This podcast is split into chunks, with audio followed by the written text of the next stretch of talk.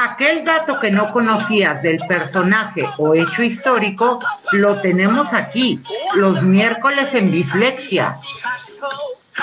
Curiosidades de un espacio en el que tendrás un panorama más amplio de cultura general y vieras que no es nada aburrido. Ceci Colombo, Clau Cortés y J. Santa nos ponemos a investigar buscando siempre lo interesante, no los otros datos. Miércoles de curiosidades en dislexia. Lo mejor de lo mejor, solo aquí. La historia desde otra perspectiva. Comenzamos. Miércoles de dislexia. Bienvenidos.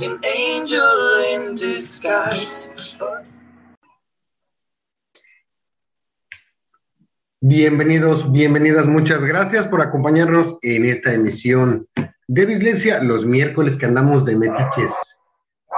Si escuchan ustedes ladridos, es que nos estamos acercando. No, así no va. Tenemos reunión de producers otra vez, entonces, No, así no entonces, va. ¿cómo es? Eh, sí, es que vamos caminando. Si oyen ladrar los perros, no les hagan caso entonces. Corran porque los van Porque a morder. vienen los hijos de su puta sangre. Y como no puede ser de otra manera, Ceci Colombo, ¡Yay! Clau Cortés ¡Yay! y J. se salta su servilleta.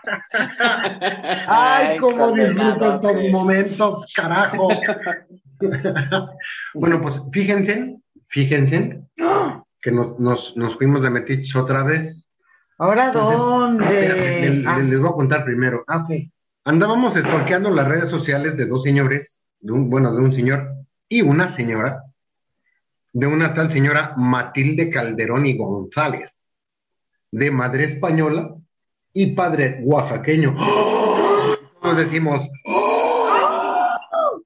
Y de un señor que se hace llamar, bueno, se hacía, que creo que ya se murió, ¿Quién? Carl Wilhelm Kahlo, de origen alemán.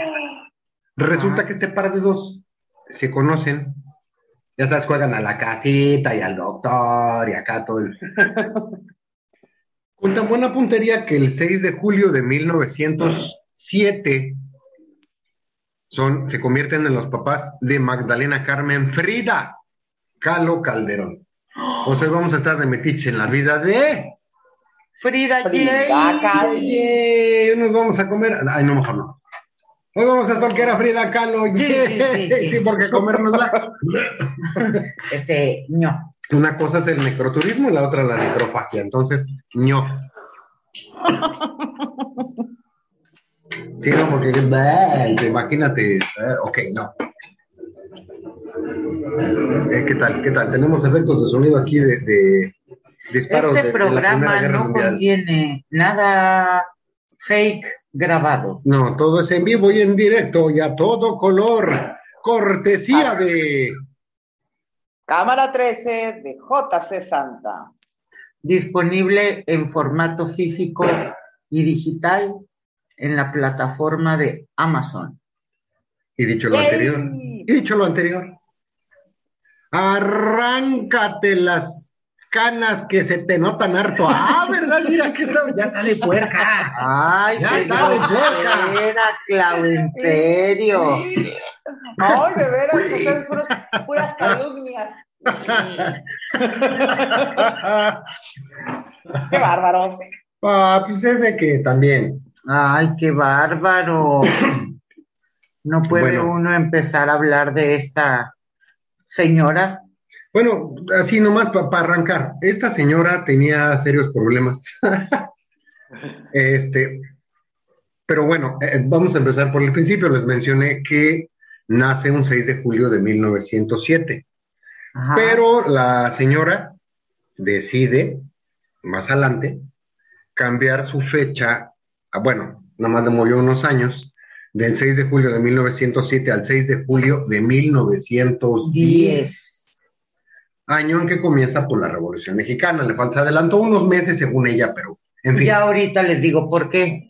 A los seis años de edad, Frida contrajo polio Esto no solo causó que su pierna derecha fuera más corta y delgada que la izquierda, algo que justifica y entendemos por qué usaba faldas largas. Eh, aparte de que le ayudaba a ocultarla, pues le gustaban. Pues están chidas, ¿no? Esa moda de las faldas largas. Yo, yo nunca la he usado. Ay, qué susto. No, no, no. Yo pensé que- que ya estabas Tu- pensando. tuve un compadre aquí entre más, que este ya mayorcito, tendría unos 22 años, no, no le gusta, o sea, sí, pero no, este, le hicieron la circunstancia, Ey, entonces le dijeron que no podía usar ropa apretada, Ajá. pero decía él que entonces cómo iba a andar por la vida sin calzones, sin bronca, güey, una falda. Total, ya a estas alturas yo creo que ya hasta se casó Seguramente. con el vato que le vendió la falda, pero bueno, en fin. El hecho de haber contraído polio mantuvo a Frida fuera de la escuela por bastante tiempo. Sin embargo, años después, después de unirse a la Escuela Preparatoria Nacional en 1922, se sumergió de lleno en el indigenismo. Por eso también sus atuendos. Ok. Bueno, aquí hay otra cosa. eh, precisamente a Frida, sus compañeros la apodaron eh, Frida Pata de Palo por el problema que, que tenía en su pierna. Y este sobrenombre Frida Kahlo lo utilizó para firmar algunos de sus retratos. Y como bien decías, fue de las primeras mujeres en estudiar en la preparatoria nacional. Y también estudió, ella estaba estudiando medicina. Correcto. Eh, hay un, hay una, bueno, Frida realmente tenía, tenía un, en esa época tenía un carácter bastante jovial y rebelde en las clases. Era buenísima para poner apodos a, a sus compañeros. Machetazo Sí, a caballo de sí. espada. Exacto. Y muy chispeante al hablar. Por ejemplo, una de las cosas que le sucedieron, o bueno, le sucedían, era que rentaba bicicletas para trasladarse a la escuela y no las devolvía. Órale. Eh, sí, eh, por lo que en algunas ocasiones Ricardo, ay, Re- Redu, perdón. Es que iba a ser Ricardo González Cepillín. pero no, Sí. no era tan. Y luego quiso decir Ricardo. Ricardo Re- ¿Cómo se llama Golpe. Chabelo- Javier Ah. López. Eh, Ricardo López Chabelo, pero se equivocó porque no era Ricardo, era Javier. Ahí Entonces era otro Javier, es que ya sabes que Chabelo desde. No, Chabelo fue testigo de la boda de Cuauhtémoc. Ok, Ok, ya. Ok, Rica- Ricardo Leduc, está bien. que más adelante se convirtiera en un destacado poeta y periodista. Tuvo que ir a rescatar a Frida varias veces a la comisaría por andarse ratoneando las bicicletas. órale. ¿Cómo ven? Esa no se la sabían, ¿verdad? No, No, mira nomás, o sea que la hubieran atorado en cualquier barrio en Ecatepec que una de dos o la hacen miembro distinguido o le rompen el hocico. Eso de andarse robando las bicicletas. Oye, pero fíjate, Frida tenía de alguna y muchas maneras pues, una posición ah, económicamente cómoda, relativamente, porque su papá, don, Guillermo, ya castellanizado, el Wilhelm, pues fue, era fotógrafo, de hecho hay muchas fotografías de él, eh, algunas muy interesantes, otras me quedan mejor a mí con mi teléfono celular de 15 varos, pero resulta que, que don Guillermo también fue fotógrafo de, de mi general Díaz. Entonces, quieras que no, ya había, ya había huesito, ¿no? Había billullo. Había huesito, había billullo. sí. Sí, bueno, ya, eh, bueno, ya ven, Frida, ay no, es que de veras, pobrecita de la Frida, una vida bien caótica. Ella tuvo un accidente viajando en un autobús y eh, este fue golpeado por un, ¿cómo se llaman estas? Tranvía. Un tranvía. Y Frida se rompió clavículas, costillas, la pierna derecha el hombro y se le dañó la columna, además de que un trozo de hierro, de hierro le atravesó a la altura del abdomen, llegando hasta el útero. Por esta razón es que nunca pudo tener hijos. Lo peor es que ella iba en ese autobús porque un rato antes iban en otro, iba con su novio, con el galán, y se les olvidó el paraguas. Y eh, por lo que tuvieron que regresarse y abordaron el autobús que chocó. O sea, imagínense, por evitar la lluvia, Así pierde la vida. pobre mujer. ¿Estás oyendo, Alejandro Gómez Arias? Bueno, por tu culpa, mendigo. ah, es que Alejandro era su novio. Ah. Su primer novio. Ah. sí. Oye, pero aquí, si nos vamos cronológicamente a la verdad verdadera, Frida tenía 18 años. Sí. O sea, a, su fecha de nacimiento oficial. Ajá. Si le bajamos un poquito, pues tenía 15, ¿no? Sí. Pero eh, lo triste, lo triste, lo, lo, lo, ¿cómo le podemos llamar, no? A raíz del accidente, exactamente. Frida se la pasaba pues, mucho tiempo en casa, en cama, eh, sin hacer absolutamente nada que no fuera pues dibujar para entretenerse, sabemos que le gustaba el arte. Y porque su papá fue cuando creó un caballete especial que le permitió a Frida pintar desde su cama. Pues desde que había como, o sea, otra vez. Okay. Bueno, y luego. Y no, pues luego, pues, pues ya no se levantó de la cama, ya ves, andaba siempre en su. Bueno, es que, ay, si nos vamos a las películas, hay por ahí dos películas, una del 83 con Ofelia Medina. La película pinta la vida de Frida de una manera muy romántica. Se grabó en la casa azul, todo muy bonito, allá en Coyoacán, en la casa de los Calo. Pero si nos vamos todavía a la película que hizo la, esta señora, la que se casó con el francés, Salma Hayek, pues es obviamente una versión muy hollywoodesca, ¿no? De hecho, pues creo que la única mexicana es ella y todos los demás son de origen hispano o, actores que dices tú, ah, ¿y cómo le hicieron para hablar español? O sea, entrada la película está grabada en inglés. Lo interesante del caso aquí, sea, independientemente de las dos películas, es que la vida de Frida no fue ni remotamente para una película, ¿no? para una, película rosa, para algo romántico. Realmente fue una situación terrible, tantito que ella no ponía de su parte, ¿no? Ay, no se ayudaba. Ay, no. sí. Oye. Bueno, ella era tan, tan diferente. Eh, su personalidad era muy peculiar. Ella dejó crecer el vello de sus cejas y no le importó que su bigote fuera demasiado marcado. No se depilaba axilas ni piernas y aún en sus autorretratos lo, enfatizaba más. Todo en, una, en un acto de rebeldía contra los estereotipos. Y en algunas de las pinturas este, donde aparece Doña Pelos, digo, Frida. Este. Ya pelos. Ay, pobrecita, estaba toda peluda y no. Don Sapo, saludos para Doña Pelos. Precisamente ella trataba de conservar eh, sus cejas juntas en forma de corazón. Ah, no, pues qué alegría, imagínate. Corazón peludo, corazón. Durante años, mientras estuvo casada con, con Diego Rivera, pues pudo visitar N ciudades, N museos, etcétera.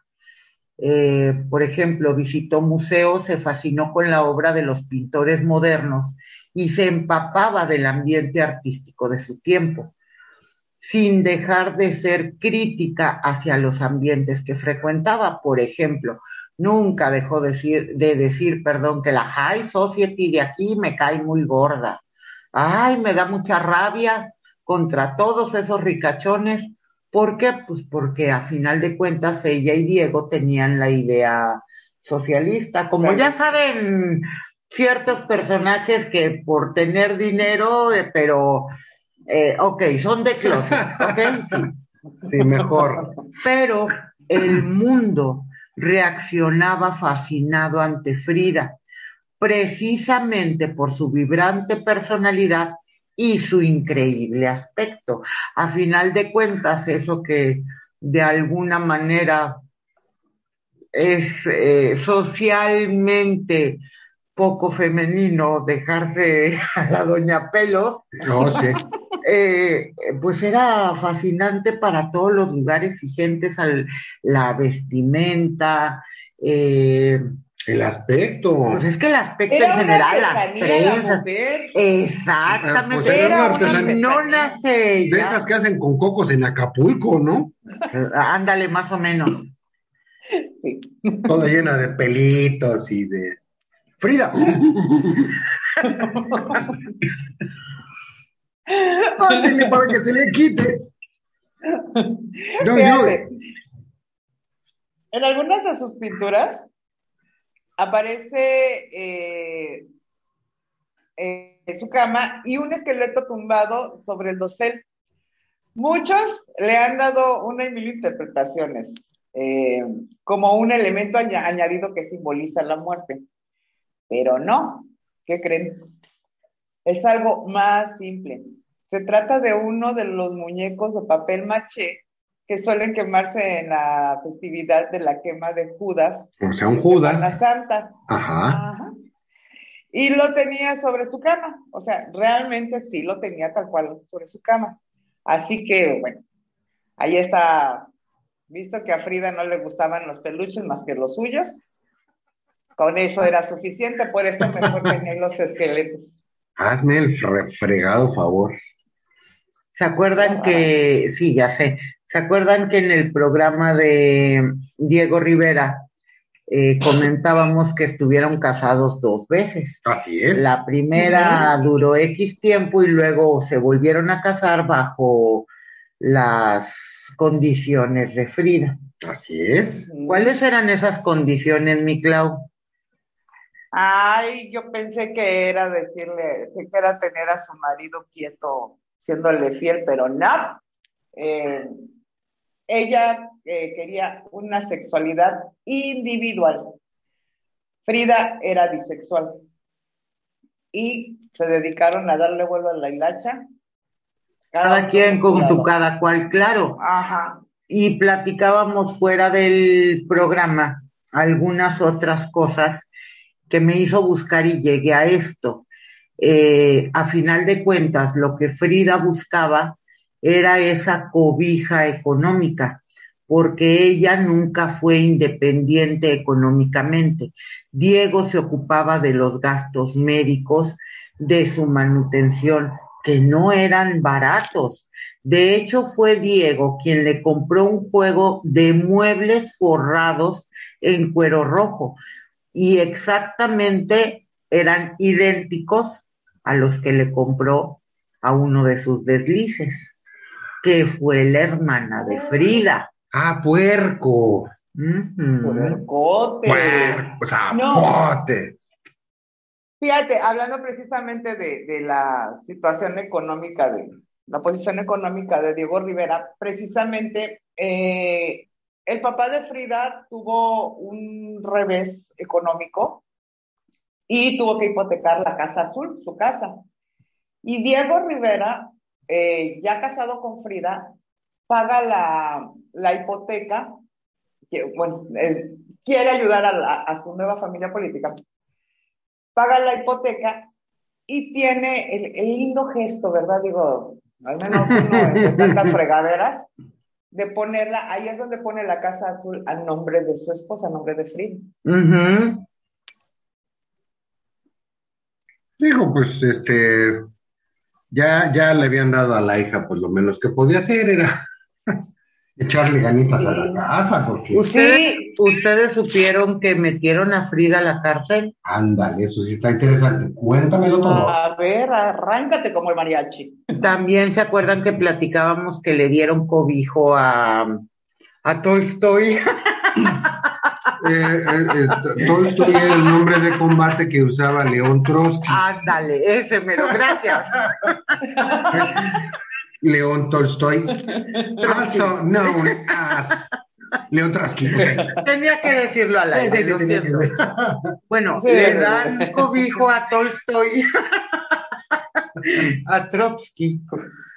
Y bueno, mientras estuvo con ellos, estuvo protegido. Mal se va de estar con ellos y fue cuando lo, lo asesinan. De hecho, se habla también que Frida tuvo sus que veres, o sea, que se acostó con Tolstoy. No, no es cierto, ya, con Trotsky. Es puro cuento. En total, el chiste es que una vez que lo asesinan, meten a la cárcel a Frida, estuvo nada más dos días porque estuvo sospechosa de asesinato y ya que encontraron y dieron con el asesino, eh, salió de la cárcel, se le quitaron los cargos y todo, todo siguió su camino normal. Fíjate, dentro de esas, de las infidelidades de, de, de- de Diego, que ya sabemos que hizo sufrir un montón a, a Frida, eh,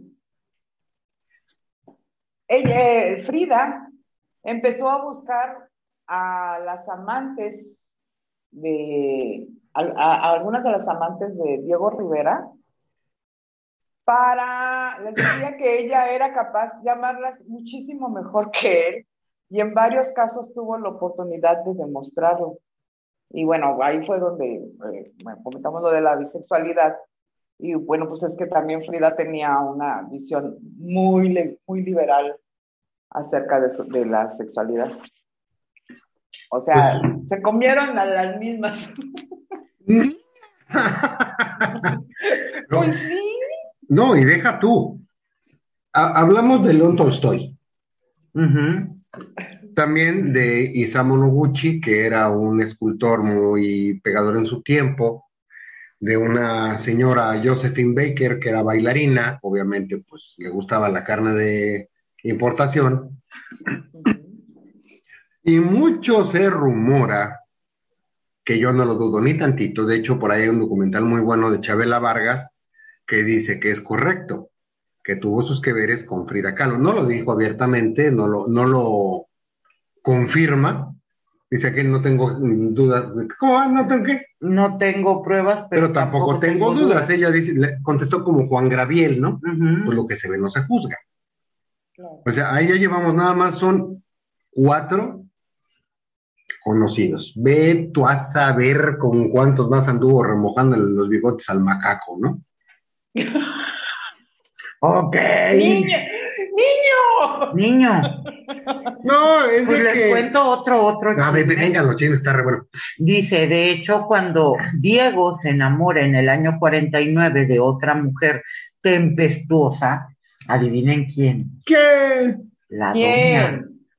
La doña Emóvile, la doña Emóvile María Félix. toma la barbón. Fue Frida la que le envió una carta con dibujos de palomas pidiéndole que aceptara la propuesta de matrimonio de su todavía marido. No está claro si hubo un trois entre estos personajes. Oh. Frida, Frida llegó a pintar en su habitación cuarto de María Félix Frida Kahlo y Diego Rivera.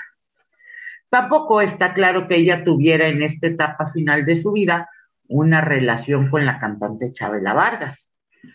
Aunque esto lo contó en muchas ocasiones, sus versiones de lo ocurrido diferían según la época y se sospechaba que la carta de amor que en teoría demuestra su profundo vínculo con ella, con Chabela Vargas, es una falsificación. Pues eh, regresamos, no tengo pruebas, pero tampoco pero tengo tampoco dudas, ¿no? tengo dudas. De, de que es que todo podía pasar.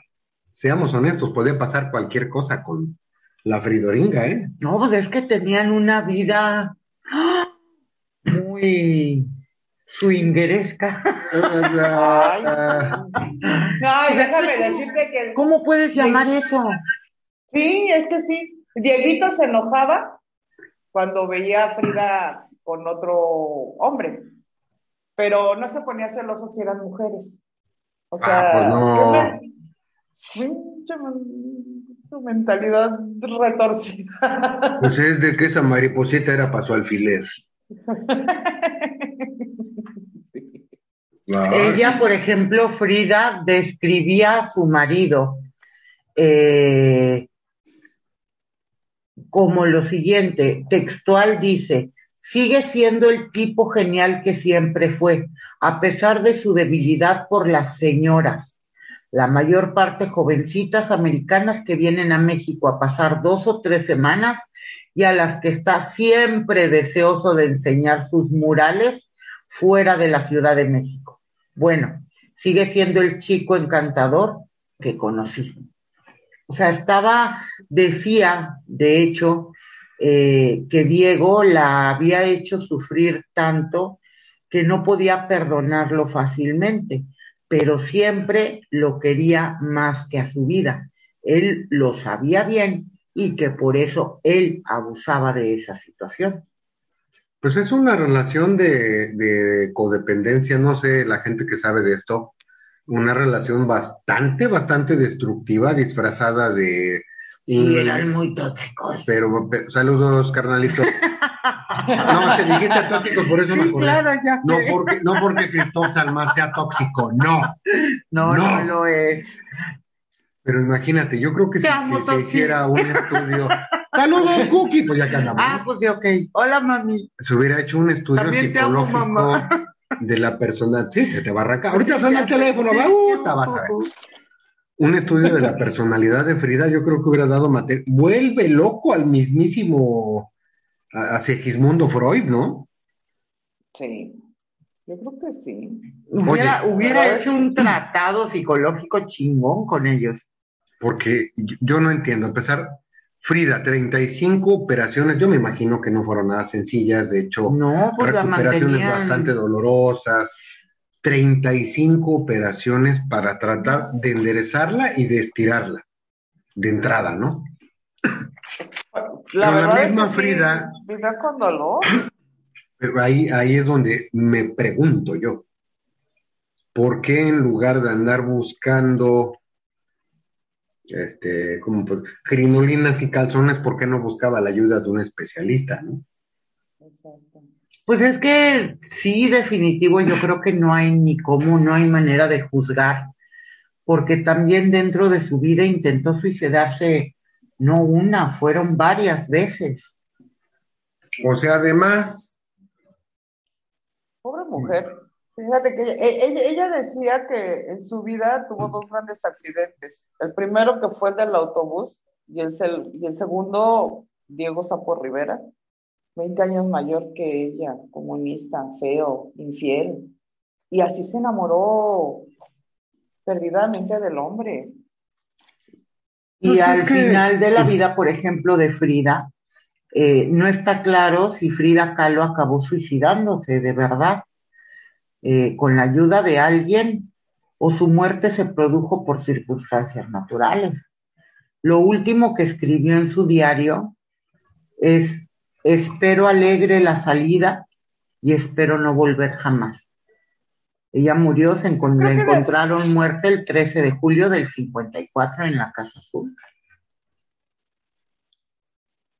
Yo creo que, que ella buscaba la, la forma de, este, de escaparse, porque realmente de, de alguna manera no, no obedecía eh, las indicaciones médicas. De hecho, eh, su médico, eh, hubo una, una manifestación en la, en la que, bueno, por parte de su partido, de su partido, el Partido Socialista Mexicano, que era en contra de la intervención de los Estados Unidos a Guatemala. Y esta, esta, esta, eh, el doctor le dijo que pues no, no podía no podía estar saliendo. Eh, y empeoró repentinamente. Ella fue a, a, esta manifestación y de ahí, estando ahí, le vino una eh, trombosis pulmonar. Que eso, eh, se dice que eso fue lo que mm, terminó con la vida de Frida. O sea, empeoró cañón, estaba, estaba mal de todo la mujer, tenía un montón de, males y, no hacía mucho caso, que fue lo mismo que pasó con la exposición que le dijeron que no saliera de cama, ¿no? A final de cuentas. ya en cama. A final de cuentas. No salió de cama, se obedeció. Se fue con todo y cama. Se fue con todo y cama. Pero aún así, eso te demuestra la rebeldía de una mujer en una, en una época, pues complicada para las mujeres, porque eh, pregunta para Jera, pregunta de examen. ¿En qué año se concede el voto a la mujer? O sea, antes de eso, la mujer no tenía ni voz ni voto, eh, políticamente hablando, no tenían participación, estaban como que postradas para la casa, de usted quédese a cuidar a los chamacos. Y Frida fue de las primeras en poner eh, muestras de desobediencia pública en esos años. Y obviamente, eh, para mí, que mucha de su fama se debió, independientemente, ya sabes, ¿no? Quién es, ah, la esposa de, de, Diego Rivera, iba a decir de Calderón, no es cierto, Margarita, broma, güey. Es la esposa de Diego Rivera, güey. ¿Qué anda haciendo ahí, güey? Pues quién sabe, güey, pero ahí anda. El ver a esa señora ahí, como que sí, de alguna manera muy fuerte, dio ánimo a que las mujeres de, esa época, valga la redundancia, pues se dieran valor. Ojo, no se empoderaran, porque son cosas diferentes, pero se dieran valor para igual eh, participar en protestas, en marchas, para, para denunciar, para opinar.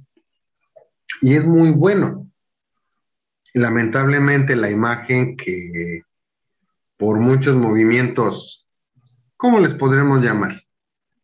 Eh, feministas para no caer en provoca, no voy a caer en provocaciones, pues han, han manoseado tanto la imagen de Frida que pasa lo que con los buenos actores en las películas. Es tan buen actor, se mete tanto en su papel, aquí en este caso, los villanos, hablemos de los villanos, que acabas odiándolos, ¿no? Un buen villano lo acabas odiando y le requetemientas la madre 40 mil veces en la película, pero sale otra película y la vuelves a ver porque vuelve a salir el mismo actor que es un desgraciado. Perdón. Se ha manoseado tanto la imagen de Frida en ese tipo de manifestaciones culturales. Ya la hemos visto en bolsas de mandado, en zapatos, en blusitas, con playeras de Daft Punk, con pelos de, de punk, valga la, no, son cosas diferentes. Hasta depilada, sin ceja. La ceja depilada, eh, playeras donde eh, está impresa la imagen de Frida acá como que bailando hawaiano. Lejos, para mí, lejos de volverse en un icono o en una figura artística, pues ya se volvió en un icono, de la moda pop.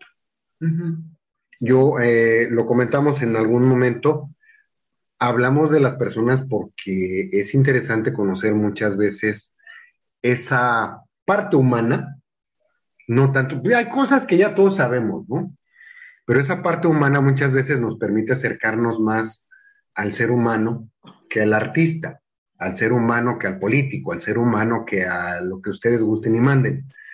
Pero en este caso, si me van a preguntar a mí de la obra pictórica de Frida, honestamente paso y prefiero a María Izquierdo, por ejemplo, que también es una pintora mexicana eh, hiper, hiper, duper, super, mega buenísima. Por ahí, si quien guste rebatirlo, busquen imágenes de María Izquierdo, busquen imágenes de su obra y, lo podemos ignorar posteriormente. Pero fíjate, ocurre algo, tienes toda la razón. Frida se ha vuelto un ícono pop, vamos a decirlo así, un ícono en muchas otras formas, pero definitivamente no puedes dejar de relacionarlo con Diego Rivera. Lamentablemente. Pese a que Diego Rivera es eh, en su momento, en los tiempos de aquellos, pues se hablaba eh, de Diego Rivera, sus murales, bla, bla, bla, mujeres, etcétera. Y cuando se referían a Frida, pese a que había tenido éxito, que se vendían sus obras, en fin, era la esposa de Diego Rivera a la que se referían en ese entonces. Así es. No a Frida, ajá. No a Frida Kahlo. Eh, incluso, pero también, hablar de Diego, a pesar de ser famoso, respetado y muy diferente a lo que ocurría en esa época, no podías hablar de Diego Rivero sin mencionar a Frida Kahlo desde aquellos entonces. Pero la parte más enferma de todo esto es que una vez en una declaración, Diego Rivera, una vez ya muerta Frida, eh, le preguntaban eh, sobre ella y decía, si amaba a una mujer, en, mientras más la amaba, más deseaba lastimarla. Frida fue la víctima más obvia de esta desagradable característica de mi personalidad. Pero por otro lado, la mejor definición de su desquiciada, dependiente y dolorosa relación que hubo entre ellos, vamos, la hizo Frida cuando le escribió una carta poco antes de su muerte, justo cuando iban a amputarle la pierna, escribió, no me aterra el dolor y lo sabes, es casi una condición inmanente a mi ser. Aunque sí te confieso que sufrí y mucho, la vez, todas las veces que me pusiste el cuerno, no solo con mi hermana, sino con otras tantas mujeres que cayeron en tus enredos, tú piensas que me encabroné por lo de Cristina, pero hoy te he de confesar que no fue por ella, fue por ti y por mí. Primero porque nunca he podido entender qué buscabas, qué buscas, qué te dan ¿Y qué te dieron ellas que yo no te di? Porque no nos hagamos pendejos. Diego, yo todo lo humanamente posible te lo di y lo sabemos. Ahora bien, ¿cómo carajos le haces para conquistar a tanta mujer si estás tan feo, hijo de la chingada? No quiero volver a saber de ti ni que tú sepas nada de mí. Si de algo quiero tener el gusto antes de morir, es de no volver a ver tu horrible y bastarda cara de malnacido rondar por mi jardín. Es todo. Ya puedo ir tranquila a que me mochen en paz. Se despide quien le ama con vehemente locura, su Frida. Qué bueno que lo amaba. Hijo de la chingada. Hijo de la no, hombre. ¡Qué horror!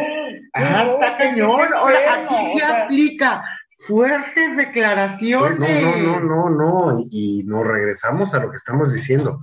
Es una época en que la mujer es recatada, sumisa, sumisa madre, no más. Sí. No, hombre. o sea, eso es una relación tóxica. Oh, sí. horrible, horrible, qué feo. No, hombre, fíjate que ahorita Siempre hay un roto para un descosido, ¿no? Pero aquí era un sapo para una paloma, ¿no? Un elefante para una paloma. Qué fuerte. Fíjate que al respecto, ahorita que, leíste la firma de la carta de, de esta señora, que lo firma como sufrida, Sí, al final la última línea le habla de usted, o sea, después de que le dijo hijo de su quién sabe qué. Y hijo de su pus con sangre, pedazos de chipote chillón. Que, está reojete y digo, bien feo. Hay una canción de Sergio Arau que se llama Mi Frida Sufrida. Ajá. Es una manera bastante rockera, tipo botellita de Jerez que habla precisamente de, la vida de Frida, se la avienta en tres minutos. Eh, recomendable para, que, para quien quiera escuchar algo bastante al estilo de Botellita de Jerez. En ese tiempo habla de su sexualidad, de la relación con Diego, de sus pinturas, porque pasa efectivamente con Frida pasó algo muy simpático. Mientras estuvo viva, era la esposa de Diego Rivera hasta que se muere, como pasa con muchos artistas, con mucha gente, hasta que muere Frida, se le reconoce como artista. Sí. Y la verdad, pues está, está fuerte, ¿no? O sea, que hasta que dicen, quieres conocer tus virtudes, cásate, quiero, ¿cómo era? No, quieres conocer tus defectos, cásate. ¿Quieres saber tus virtudes? Muérete. Y lo mismo le pasó a Frida. ¿Quieres saber tus defectos? ¡Divórciate! ¿Quieres conocer a tus amigos? Invítalos a un Zoom. No, fíjate, hay, hay un dato curiosito aquí. Hace rato les mencionaba yo la película de, de Frida, esta que hizo Ofelia Medina. Comentó Clau que hay un señor por ahí, Renato Leduc, Ajá. que es quien auxilia a Frida. Ricardo. Ricardo. Era. Ricardo. Renato. Bueno. Ricardo. Bueno, ¿Qué de todos modos? Chabelo, we love you. Pues lo que es, ¿no? Se filma una película en 1983, que es esta que les digo con Ofelia Medina.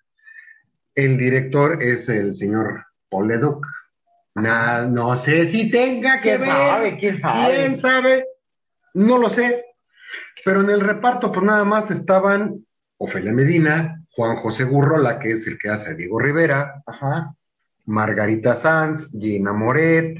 eh, Gina Moret ah, sale ahí haciendo la de una enfermera que desperdicio. Ok. Salvador Sánchez, a quien haya visto al padre Gallo, para que lo ubiquen, él personifica a David Alfaro Siqueiros. Cecilia Toussaint, esta cantante que se ha vuelto chaira y ha caído de mi gracia, Ok.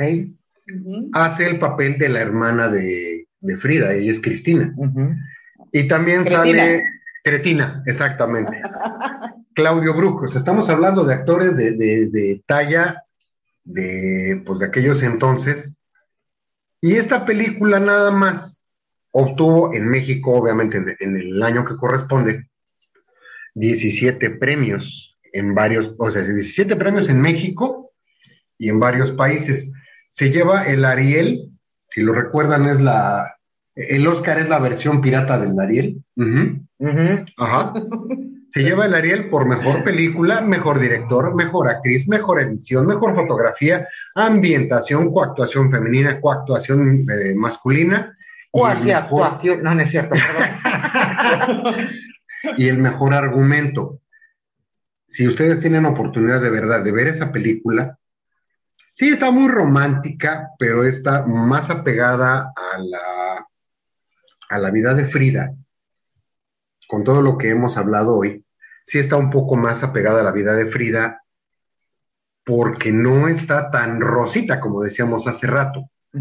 Es una, una parte más Realista. humana, la, la más realista, porque a diferencia de la película de Salma Hayek, esta está tomada de, ¿cómo se le llama eso? De, de, de, de primer, de, de, pues sí, de primeros contactos, ¿no? De, primera mano. de- Ujú. de primera mano. La película que se hace con Frida, que se estrena en el 2002, Con Salma. perdón, de Frida con Salma, Ajá. porque las saladitas son horneadas, pues es en inglés y es una parte así más, este, rosita y la parte más, eh, mejor dicho, es la parte que menos identifica a Frida, porque esa película no está dirigida, obviamente, a un público mexicano. Y a pesar de, de todo, pues sorpresa que tuvo dos premios Oscar. Ah, no, a la mejor banda sonora y al mejor peinado. O sea, olvídate de las actuaciones, de la dirección, de nada, güey. Entonces, Frida pues, fue un, un referente del feminismo y a través de sus pinturas protestaba por el machismo, o sea, nada que ver con esa película, ¿no? Y bueno, un claro ejemplo de, de, de esta, de, de su protesta contra el machismo fue la pintura que realizó sobre el asesinato de una mujer apuñalada por su esposo. Y a este cuadro lo llamó unos cuantos piquetitos. Pero al final de- del día, durante todos esos años que se cultivó con, pues, con lo que fue el matrimonio de, se cultivó artísticamente, no, no que se haya cultivado por Diego Rivera. con esa boquita.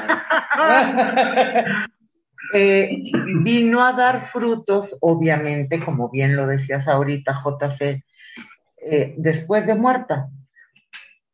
En 1939, el Louvre de París adquirió su cuadro El Marco y se convirtió en la primera, Frida se convirtió en la primera artista mexicana del siglo XX en tener una obra de colección internacional. El autorretrato pintado en 1938 se exhibe ahora en el Centro Pompidou de París como parte del Museo Nacional de Arte Moderno. Ese no es el único récord que Frida rompió. Su primera pintura en subasta, Árbol de la Esperanza, Mantente Firme, de 1944, solo recaudó 19 mil dólares cuando se vendió en el 77. En 1984 su obra fue declarada parte del Patrimonio Cultural Nacional de México. Por lo tanto, no es de asombro encontrar pinturas en subastas internacionales. En 1990, su obra fue la primera de una artista latinoamericana en venderse en una subasta por más de un millón de dólares cuando Diego y yo fue adquirida por 1.4 millones de dólares. Su trabajo continúa ganando valor. La obra Dos desnudos en el bosque se vendió por 8 millones de dólares en el 2016. Atáscate. Y por otro lado, sigue tomando y tomando fuerza, tanto que llegamos al punto que dices que ahora Frida es como un icono pop. ¿Por qué? Porque Frida empezó a volverse parte de la cultura popular a partir de los años 70. ¿Por qué? Fue cuando los académicos empezaron a cuestionar la exclusión de las artistas femeninas no occidentales en, en los libros de historia, por ejemplo. La apertura de de la sexualidad de Frida al comentar que era bisexual, su forma de vestir poco arraigada en estereotipos del género de su tiempo, la han convertido en una figura icónica de la comunidad LGBT, XYZ, que ahora le agregaron las letras, ¿no?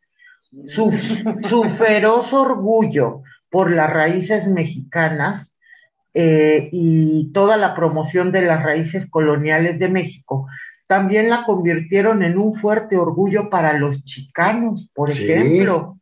El término fridamanía se ha utilizado para describir el fenómeno y el romanticismo del siglo XXI que rodea la vida de Frida, eh, eclipsando su verdadera historia, lo que bien comentas, que sucede, que presentan en, la película, ¿no? Ese tinte rosa. Así es. Eh, la Frida del siglo XXI es una estrella, una propiedad comercial completa con club de fans y mercadotecnia, una encarnación de la esperanza y aspiración de un grupo casi religioso de seguidores. Así es como opinan del catálogo de Frida Kahlo, del, por ejemplo, del Tate Modern. Decían o dicen que es eh, una salvaje e híbrida Frida, una mezcla de la trágica bohemia, la Virgen de Guadalupe, la heroína revolucionaria y Salma Hayek. Atáscate, ahora resulta que Salma Hayek, ok, no dije nada. No, pero es que eso es lo que se ha apoderado del, ¿cómo decimos por ahí? Del, lo que dice la gente, ¿no? O sea, del... Mm, ¿Del clamor popular? Sí, exacto, de la imaginación del público. De la porque al final, exacto, porque a final de cuentas todas esas historias falaces que la gente ha creado alrededor de la vida de Frida Kahlo ha oscurecido totalmente quién fue ella realmente y lo que es realmente su historia. Y realmente para que nosotros sepamos, si no es mediante sus cartas, mediante sus mm, declaraciones, mediante sus pinturas, no vamos a saber nunca. Tan simple, hay, eh, incluso antes de entrar a grabar el programa, Claudia hizo un comentario, dice, hay información, o sea, de Frida Kahlo es de quien menos hemos batallado en encontrar información, porque hay biografías, revistas, historias, en fin. A lo que voy es, si tú lees la biografía, ¿cómo se dice? El, resumen de la biografía, tendrías datos más reales que si te avientas a ver o a comprar todas esas historias baratas de lo que fue la vida de Frida Kahlo. Claro, soy fan, pero me afirmo, soy fan de todas esas libretitas y dibujitos, me gustan. Realmente le dieron un tinte muy mexicano, por así decirlo, porque maneja colores y texturas y elementos típicos mexicanos. El icono que jamás va a variar sobre Frida, Frida Kahlo, definitivamente creo que son sus cejas, el chongo tipo oaxaqueño, creo. Sí, teguano. El teguano, perdón, tienes razón. Las flores. Y con esos tres elementos tienes para desarrollar mercadotecnia de aquí a la eternidad. Sí. Entonces, sí, soy fan, pero de ese dibujito que a final de cuentas solo adquirió el nombre de Frida Kahlo, porque no representa ni en lo más mínimo, exceptuando las cejas, a Frida Kahlo. No, definitivamente no. Sí, sí, es cierto.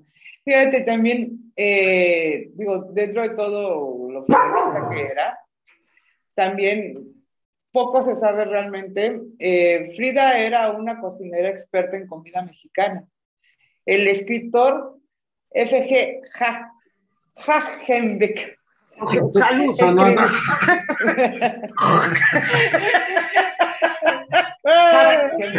Salud. Este, gracias.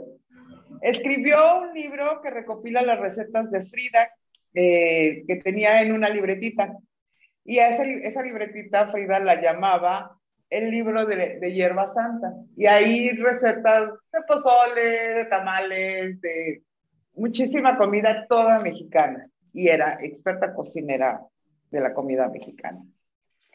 Y ese realmente pocos lo conocen, ¿no? O sea, han, es lo que tú decías, eh, han explotado de, eh, hablando de mercadotecnia, la han explotado mucho, pero en realidad no ahondan más en, en lo que es en sí la, la vida de, de, Frida Kahlo, que fue una vida muy, muy sufrida y que también a la vez tuvo, eh, hizo ella varias cosas, ¿no? Por decir, también fue profesora de la Escuela Nacional de Pintura y Escultura, La Esmeralda.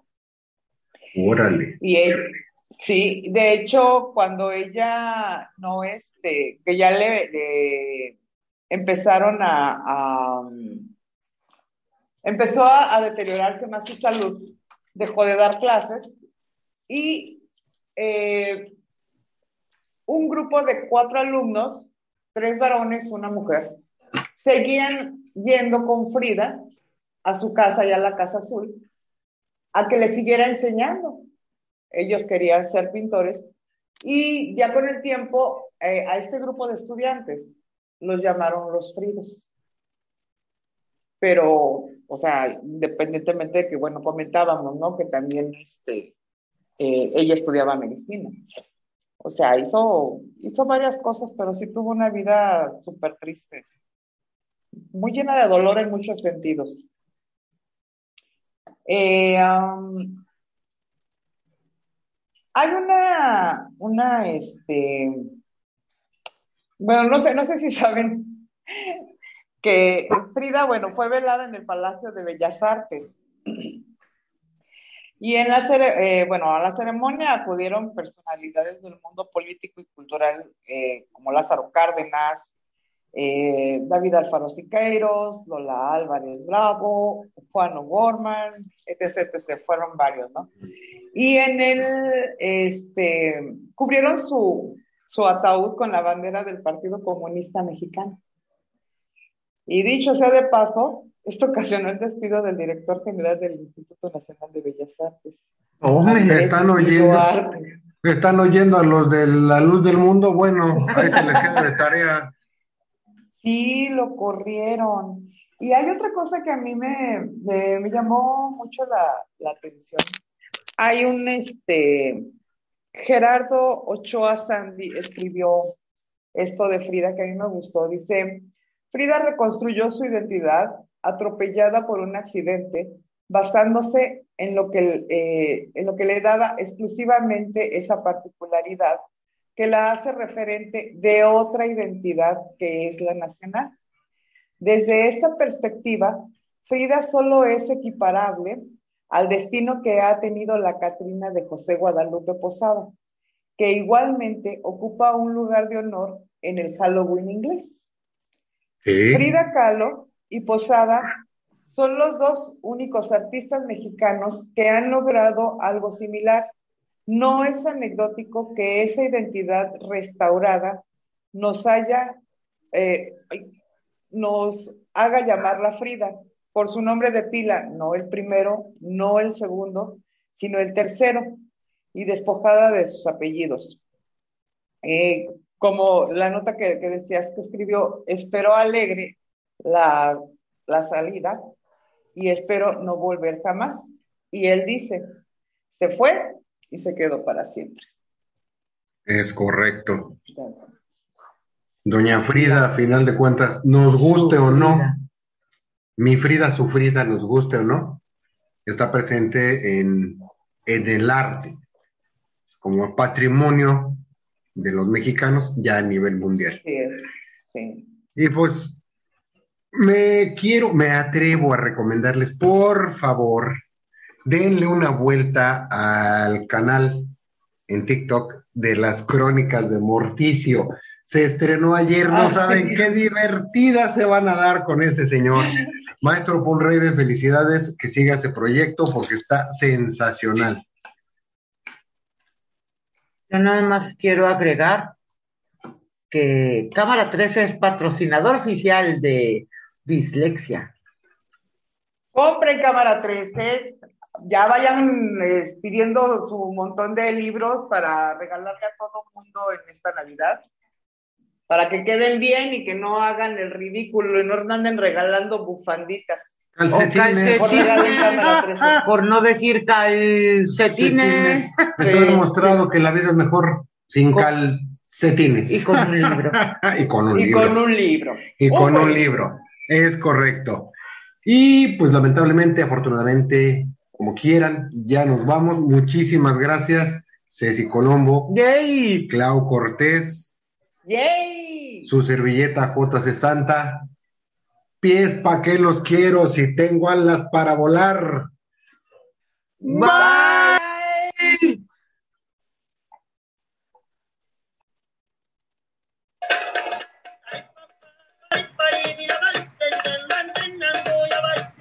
Muchas gracias por acompañarnos en una emisión más de Bislexia. La pasamos muy bien y deseamos que ustedes también. Hasta la siguiente emisión. Nos despedimos de ustedes. Ceci Colombo. Claudia Cortés. Y JC Santa. Porque juntos. Siempre es mejor. Bye. Bye.